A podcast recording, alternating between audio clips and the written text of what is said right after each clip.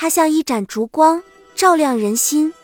第一次看见佐登的文章，被惊艳到了。一次忧郁而沮丧的住院经历，可以被他挥洒的那么鲜活、豁达、敞亮。通过文字，我可以触摸到他的细腻、敏锐、可爱，甚至郁闷与痛苦都可以传导出一种切肤的感受。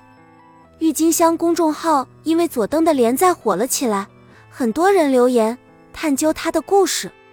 郁金香请他做公众号特约记者，我很喜欢他的文字，也进入过他的直播间，开始喜欢这女孩。后来我在郁金香慈善之夜的年会上见到佐登，一个清秀、阳光又略带腼腆的女子，她举手投足间有邻家女孩的亲切，现场的语言组织虽略带跳跃。但是听来特别真实与动人，他的抗疫故事有一种温婉的励志，彰显着一种不张扬的力量。他为郁金香在二更出镜，参加无欲中国行的线下活动，在郁金香公众号上发表抗疫文章。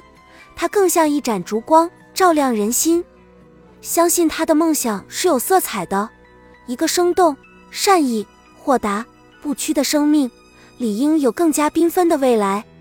祝福她，佐登女孩，郁金香阳光会创始人艾米。二零一八年十一月十九日，二零一七年九月下旬，由于某些原因的触动，我的抑郁症被诱发了。